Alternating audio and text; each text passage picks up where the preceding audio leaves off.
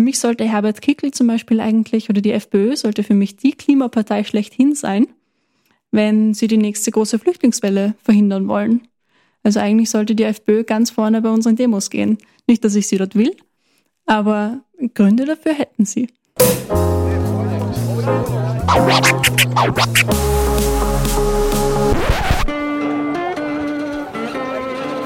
Liebe Hörerinnen und Hörer, herzlich willkommen im Zack Zack Nachtclub. Jeden Donnerstag ab 22 Uhr machen wir die Nacht zum Tag. Ungezwungen, persönlich und mit Open End. Schön, dass ihr heute dabei seid.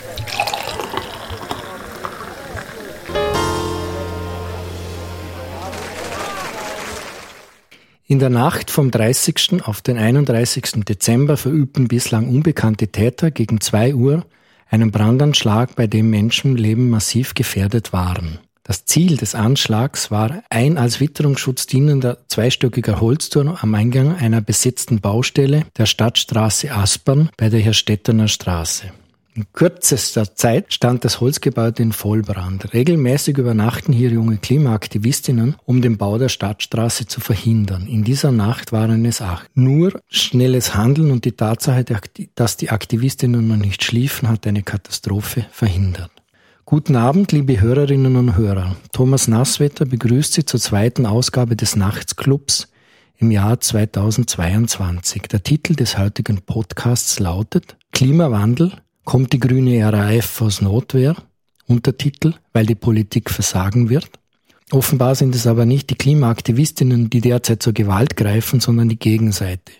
Wobei es bisher nicht klar ist, wer die Täter sind. Die ermittelnden Behörden gehen derzeit ebenfalls von einem gelegten Feuer aus. Für unsere Hörer und Hörerinnen, die den Nachtclub zum ersten Mal hören, die Sendung hat drei Teile. Einen ersten allgemeinen Teil, wo wir uns dem Thema annähern, einem Teil mit Zitaten wo wir auf die persönliche Meinung unseres Gastes gespannt sind und im dritten Teil wagen wir einen heute vermutlich persönlichen Ausblick in die Zukunft.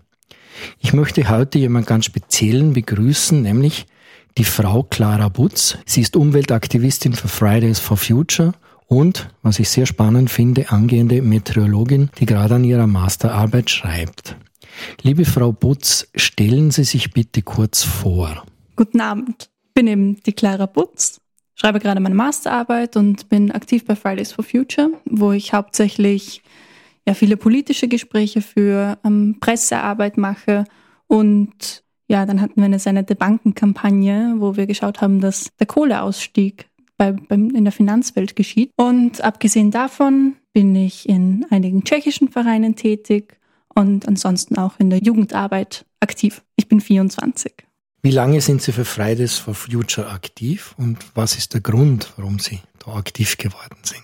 Ich war tatsächlich beim allerersten Streik in Wien schon dabei. Das war am 21. Dezember 2018.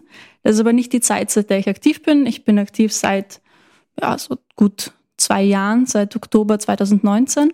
Da gab es einen großen Aufruf, dass Studierende jetzt dazukommen sollen und dass wir die, die Unis aktivieren bekanntlich haben ja Studierende viel Zeit. Da bin ich auch dazu gekommen und bei Fridays for Future kommt man entweder sehr schnell, sehr, sehr tief rein und kommt praktisch nicht mehr raus oder es verläuft sich wieder ein bisschen. Und bei mir war ersteres der Fall, habe begonnen und war gleich dann bei internen Gesprächen bei allem Möglichen dabei und habe nach zwei Wochen, nachdem ich dabei war, auf einer Demo vor Tausenden von Menschen gesprochen. Das lässt einen dann nicht mehr so schnell los. Sie haben gesagt, äh da kommt man nicht mehr so schnell raus. Das klingt ja ein bisschen wie eine Sekte. Ja, so würde ich es nicht sehen. Ich glaube, das Problem ist eher, dass so, so viele Themen durchgehend auf, auf uns zukommen und, und auch was wir an Mails bekommen, wo die Leute sagen, und dem Thema müsst ihr euch widmen und dem und dem und dem, dass im Endeffekt so viele Themen da sind und aufgrund der Dringlichkeit der Klimakrise eben auch irgendwie bearbeitet gehören, dass da sich so ein gewisses Pflichtbewusstsein entwickelt.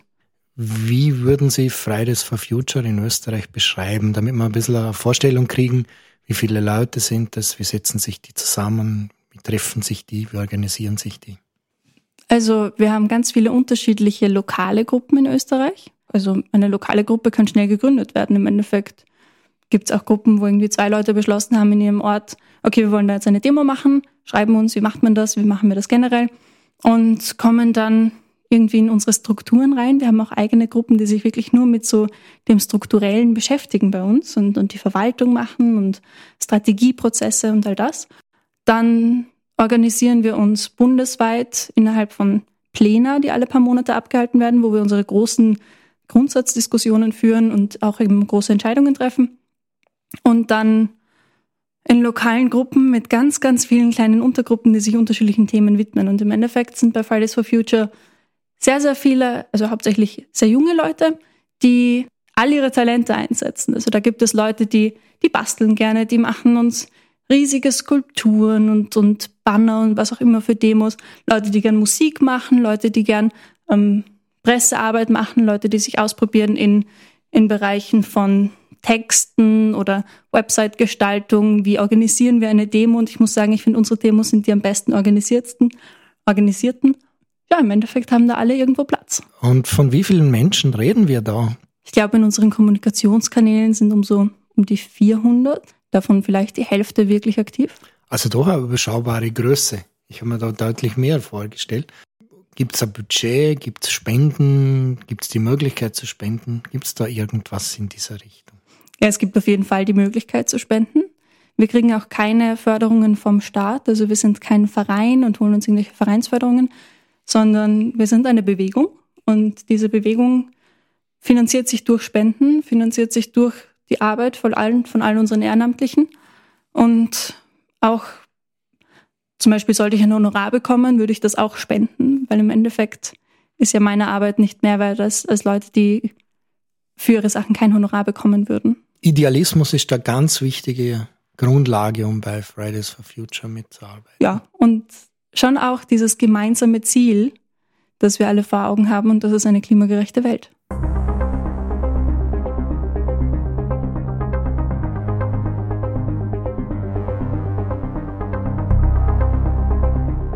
Die sieben Grundsätze von Fridays for Future Austria. Wir sind eine von der Jugend ausgehende Bewegung, die alle Menschen anspricht und zusammenbringt. Unser Ziel ist die Einhaltung des 1,5 Grad Ziels des Pariser Klimaabkommens und globale Klimagerechtigkeit. Wir verstehen uns als selbstorganisiert und parteiunabhängig. Alle Menschen, die mit unseren Zielen und Forderungen übereinstimmen, haben in unserer Bewegung Platz.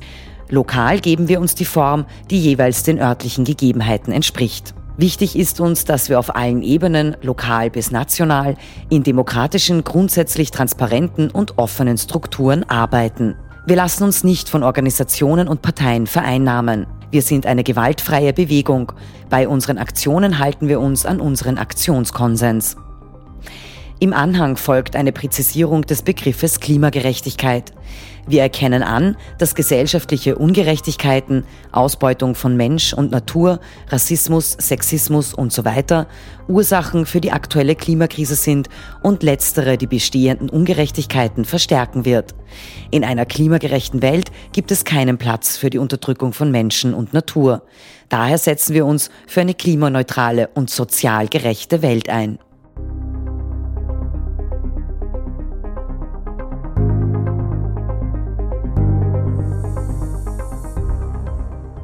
Wir haben ganz oben jemanden sitzen, die Greta Thunberg, eine Ikone des beginnenden 21. Jahrhunderts geworden ist, die sehr viele Leute motiviert hat, mitzutun, in ihren Bann gezogen hat. In Österreich fällt dieses Gesicht. Wir haben in Deutschland, ich habe es schon angesprochen, die Luisa Neubauer, die von einem Pressetermin zum nächsten Pressetermin gereicht wird. In Österreich sieht es ganz anders aus. Das ist eine ganz bewusste Entscheidung. Wir sind eine Bewegung vieler Gesichter und nicht ein, eine Bewegung mit einem Gesicht. Natürlich ist es medientechnisch natürlich schwieriger, aber gleichzeitig sehe ich auch nicht ganz, wie das machbar wäre. Diese ganzen Termine, die, die die Luisa Neubauer zum Beispiel hat, das muss man ehrenamtlich mal stemmen. Also die Anzahl an, an Anfragen, die da reinkommt und mit Kommentaren dort und, und Interview da und was auch immer, das lässt sich allein, finde ich, auch gar nicht so wirklich bewältigen, wenn man das nicht hauptberuflich macht. Es ist wahrscheinlich auch eine gewisse Art der Versicherung, dass, wenn eine Person ausfällt, dass dann trotzdem die Kommunikation weiterläuft. Und das geht nicht einfach alles immer nur über eine Person. So gehen auch unterschiedliche Meinungen und auch unterschiedliche Aspekte nicht unter. Bei uns ist das wirklich eine gemeinsame Entscheidung und wenn Leute sehr oft in den Medien waren, dann ziehen wir sie auch bewusst zurück, damit wir eben kein Gesicht entwickeln. Kommen wir nochmal auf den Brandanschlag zurück. Was hat sich da verändert durch diesen Anschlag? Auf jeden Fall das Sicherheitsgefühl der Leute.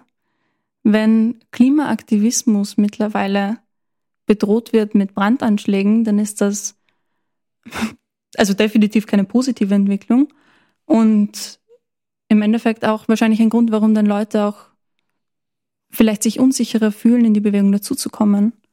Es ist jetzt bei den, bei den Baustellenbesetzungen selbst gibt es jetzt Nachtwachen. Der Verfassungsschutz hat sich eingeschaltet, einfach weil das ist eine politische Versammlung gewesen und diese politische Versammlung wurde, wurde attackiert. Etwas, was auch auf jeden Fall verurteilt gehört. Deshalb ist es für uns so unglaublich, dass unser Bürgermeister in dem Fall dann sagt, ja, das immer rechtsfreier Raum ist nicht von Vorteil. Das ist kein rechtsfreier Raum. Dass es kein rechtsfreier Raum ist, sehen wir auch daran, dass wir vom Bürgermeister, von der Uli Siemer und generell von der SPÖ Wien, von der Stadt Wien, Anwaltsschreiben bekommen haben, um diese Besetzung aufzulösen. Auch ich habe so einen Brief bekommen, wo dann einfach nur mentale Unterstützung als Grund genannt wird, warum man da jetzt ein Anwaltsschreiben bekommt. Also das ist ein rechtlicher Schritt. Und dann plötzlich zu sagen, das ist ein rechtsfreier Raum und was dort passiert, ja, selbst schuld, finde ich ist ein bisschen, bisschen viel.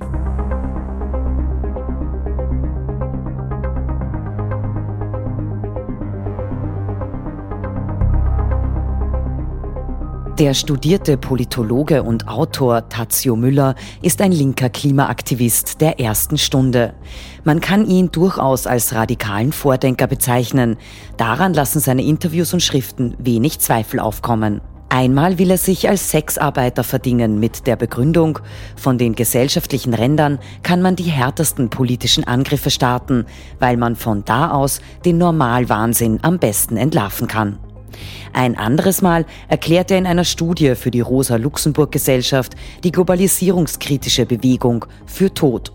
Ende November 2021 hat er dem Spiegel ein Interview gegeben, das ziemlich hohe Wellen, vor allem in konservativen Kreisen, geschlagen hat. Protestbewegungen lenken als Feuermelder die Aufmerksamkeit auf ein Thema, verändern die öffentliche Meinung und dann muss Politik handeln. Aber sie handelt nicht. Der Mechanismus ist kaputt. Wir hatten 26 Klimagipfel und die Emissionen steigen. Daraus ergibt sich die Frage, was machen wir jetzt? Argumentiert Müller und weiter. Wir werden sehr wahrscheinlich eine dreifache Radikalisierung erleben. Eine Radikalisierung der Klimakrise, eine Radikalisierung der Ignoranz, um die kognitive Dissonanz zu verarbeiten und dann als Reaktion eine Radikalisierung der Klimaproteste. Wer Klimaschutz verhindert, schafft die grüne RAF oder Klimapartisanen oder Sabotage for Future, wie auch immer sie sich dann nennen.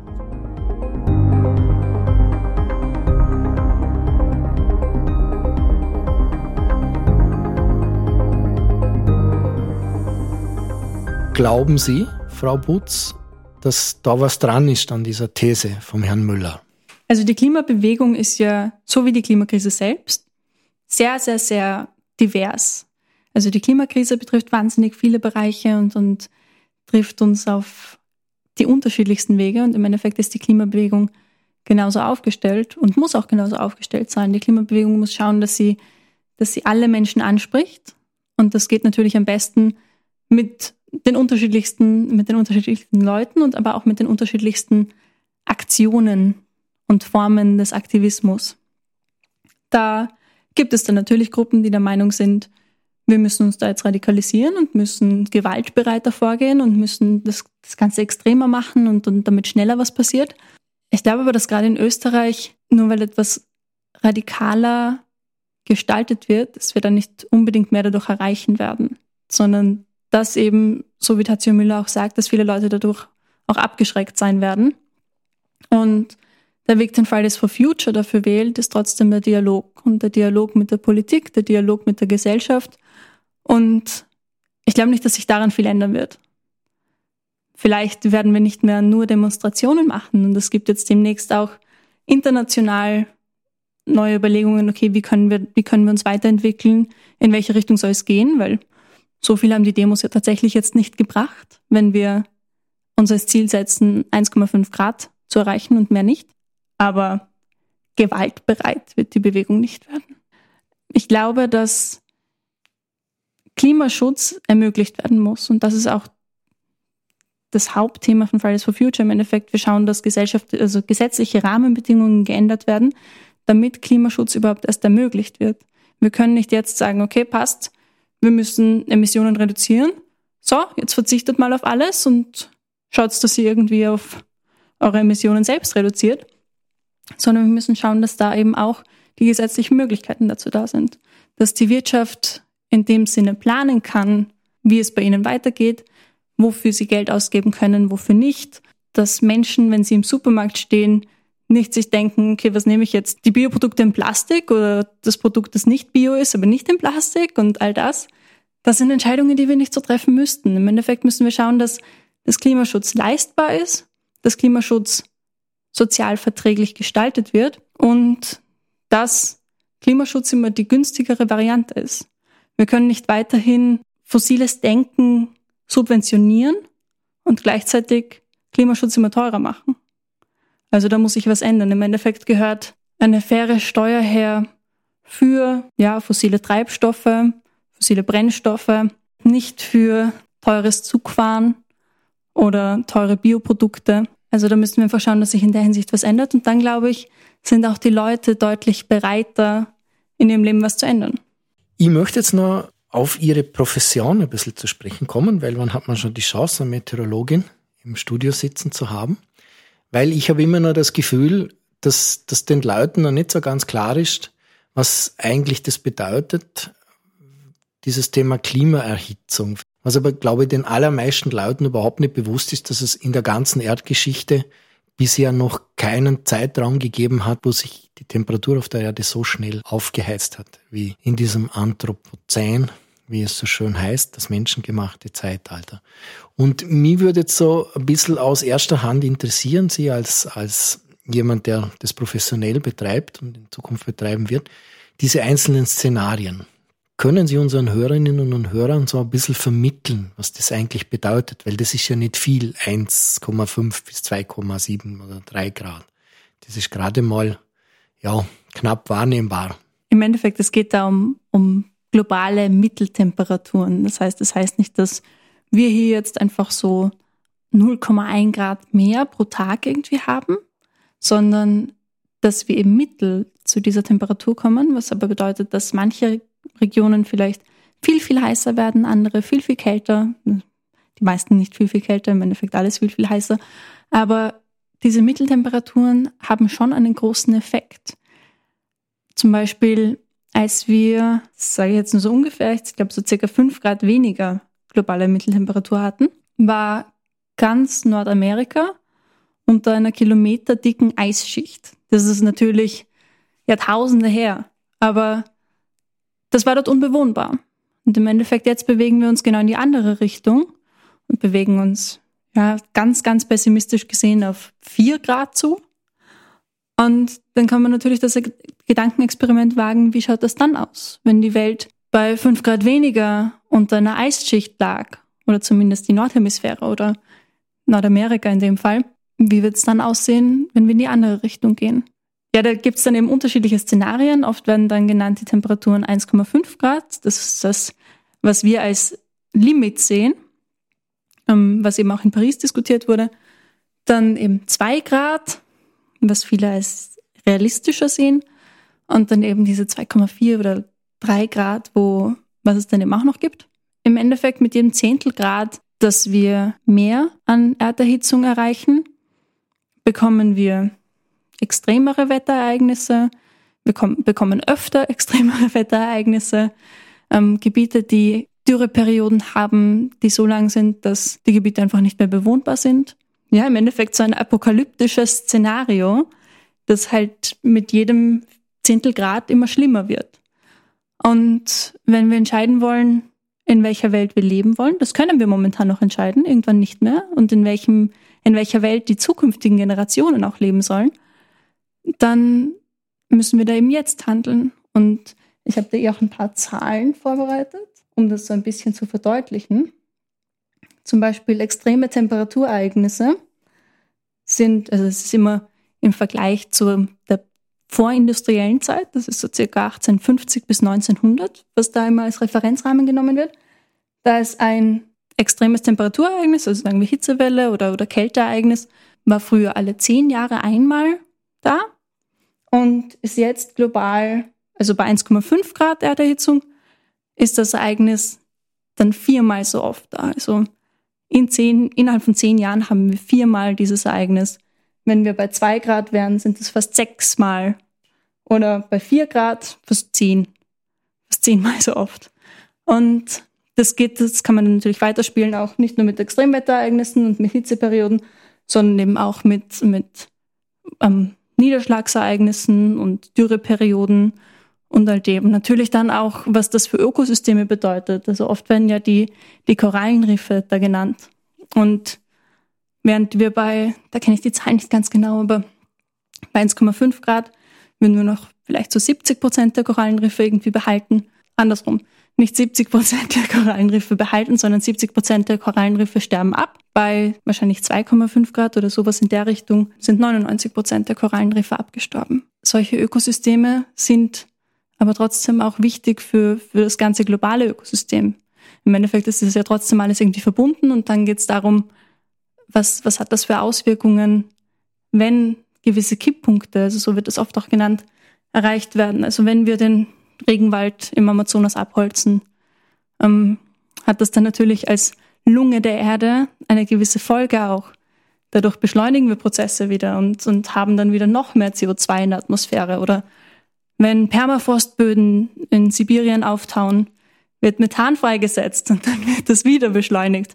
Und diese ganzen beschleunigenden Prozesse, beschleunigenden Prozesse, sind ein großes Problem, weil wir nicht wissen, wann die genau eintreten, wann wir diesen Kipppunkt erreichen, wo wir das auch nicht mehr rückgängig machen können.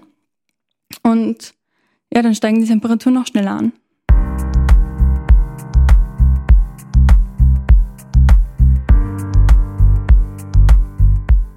Seit über 30 Jahren ist sich die Wissenschaft einig. Wie könnt ihr es wagen, wegzuschauen und zu sagen, dass ihr genug tut, während keine Lösungen in Sicht sind? Greta Thunberg. Ja, die bekannte How dare you Rede wahrscheinlich. Ja, unglaublich frustrierend im Endeffekt. Wir wissen, der Wille zählt und der politische Wille fehlt einfach. Also auch aus den politischen Gesprächen, die ich hatte, was da an Blödsinn erzählt wird, wo dann irgendwie Leute sagen, ja, aber ihr müsst schon wissen, Politik ist ein Kompromiss und sowas. Ja, äh, das Pariser Klimaabkommen war der Kompromiss. Das ist euer Kompromiss und an den habt ihr euch zu halten. Aber das vergessen die, die Politikerinnen schneller mal. Hat sich da was geändert durch die Pandemie? Weil das Virus verhandelt mit uns auch nicht. Das war ursprünglich unsere Hoffnung, dass in der Pandemie, so der erste Lockdown, da wurde schneller mal gehandelt, dass wirklich was passiert.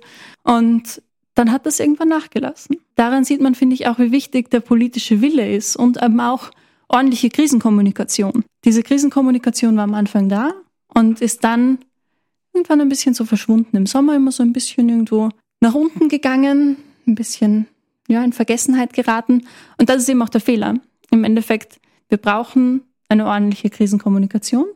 Dafür brauchen wir die ganzen, brauchen wir die Medien. Und eben auch Politiker und Politikerinnen, die entsprechend sich auch äußern, die dann nicht sich hinstellen und sagen, ja, na ja, aber Wirtschaftswachstum und bla bla und, und die Technologie wird uns retten. Die Technologien sind da, die wir brauchen, um die Klimakrise zu lösen. Es ist alles da, was wir brauchen, um die Klimakrise zu lösen. Dass der Wille fehlt, sehen wir auch allein an den sogenannten NDCs, die, die abgegeben werden bei den Klimakonferenzen. Das sind die Nationally Determined Contributions, also im Endeffekt sagt jedes Land, was sie ja, zur Bekämpfung der Klimakrise beitragen wollen. Und das ist einfach immer viel zu wenig. Das ist der Grund, warum wir auf diese 2,4 Grad kommen nach der letzten Klimakonferenz. Ja, und deshalb, also ich finde, Greta Thunberg findet da immer sehr gute Worte und sehr treffende Worte. Aus politischen Gesprächen kann ich eben auch sagen, dieser politische Wille fehlt und ohne den hätten wir es viel, viel, viel einfacher. Und deshalb ist es aber umso wichtiger, dass sich mehr Leute mit der Klimabewegung solidarisieren, dass Leute auf die Straße gehen, weil es macht dann natürlich auch einen Unterschied, wenn wir zu Politikerinnen und Politikern gehen und sagen, ja, hallo, ich bin die Clara Butz, ich möchte, dass Sie das Klima retten. Oder wenn ich sage, ja, hallo, ich bin die Clara Butz, ich bin von Fridays for Future, hinter mir sind 10.000 Leute, die die gleiche Meinung haben wie ich. Und das fällt schon ins Gewicht dann.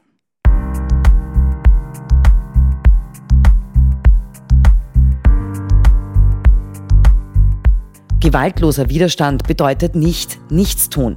Er bedeutet, die ungeheure Kraftanstrengung zu unternehmen, die nötig ist, um das Böse mit dem Guten zu besiegen.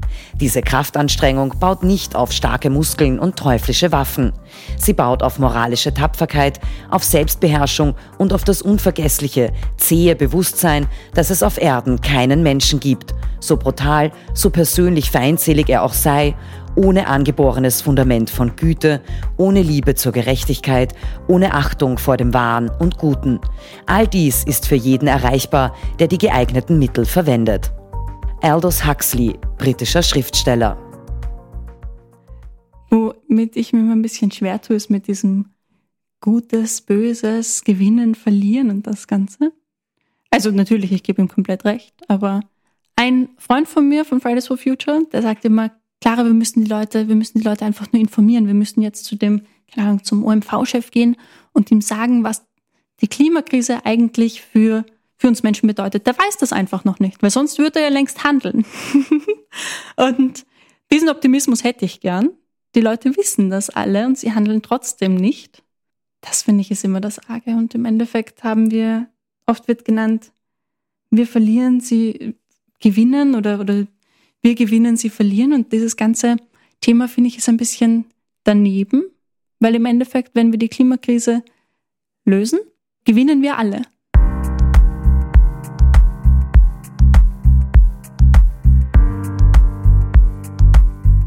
Aber auch wenn das Aussterben selbst kein neues Forschungsthema ist, hat sich die andere Seite der Medaille, die Ereignisse im Gefolge von Massenaussterben, in den letzten zehn Jahren zu einem wichtigen neuen Teilgebiet der Evolutionsbiologie und Paläobiologie entwickelt. Dabei haben wir etwas Wichtiges in Erfahrung gebracht. Je verheerender ein Massenaussterben war, desto stärker unterschied sich die Welt, die danach kam, von allem vorherigen. Das gilt nicht nur für die unmittelbare Folgezeit, die ersten paar hunderttausend oder Millionen Jahre, sondern für Dutzende von Jahrmillionen und in manchen biologischen Abstammungslinien sogar für immer. Peter Ward und Joe Kirschwink, Zitat aus dem Buch Eine neue Geschichte des Lebens. Wollen wir uns wirklich die Frage stellen, was nach dem Massenaussterben passiert bei uns? Im Endeffekt, ich will einfach nicht, dass es dazu kommt. Deshalb sind wir hier. Und was danach kommt, ist wahrscheinlich etwas ganz anderes und unterscheidet sich von dem, was davor war. Aber im Endeffekt schauen wir, dass es dazu einfach nicht, dass wir den Punkt nicht erreichen. Ein Umgang mit der Klimakrise ist auf jeden Fall einfach Ignoranz und zu sagen, ich beschäftige mich damit nicht und was hat das mit mir zu tun? Also wir haben ja immer wieder einen Vorgeschmack darauf, wie das Ganze wird. Wir können uns anschauen, was das für extrem Niederschläge hatten diesen, diesen Sommer in Salzburg und, und was das dort mit, ja, mit ganzen Dörfern gemacht hat. Oder der Tornado in Tschechien. Wir sehen, was das ist, was das macht. Und dann können wir uns schon auch, finde ich, vorstellen, was passiert, wenn wir das viel öfter haben.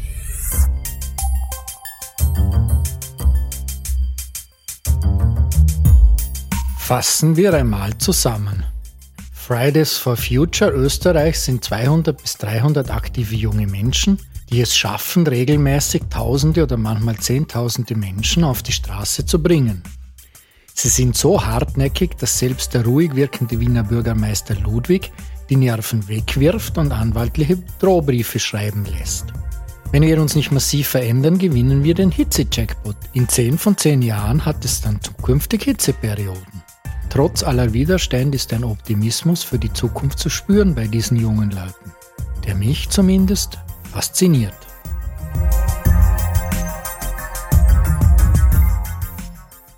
Was ist Ihre persönliche Vorstellung davon, wie die Zukunft aussieht und was werden Sie in, sagen wir mal, 40 oder 50 Jahren Ihren Enkeln erzählen?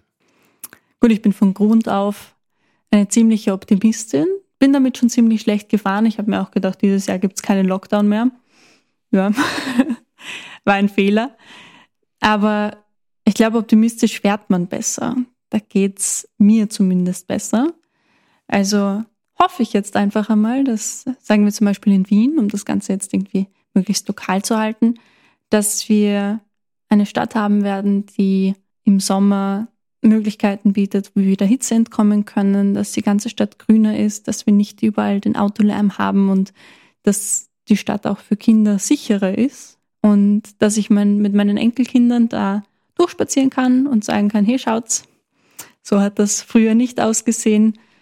Da steckt die Klimabewegung dahinter. Und das ist auch ein Grund, warum ich mich dafür engagiere im Endeffekt. Ich glaube, irgendwann als Großmutter coole Geschichten für die Enkelkinder zu haben und zu sagen, ich habe da was beigetragen, ist auf jeden Fall eine gute Motivation. Abgesehen davon, dass man die Welt generell verbessern kann. Und ja, also wie gesagt, ich bin da relativ optimistisch, weil wir das so nehmen.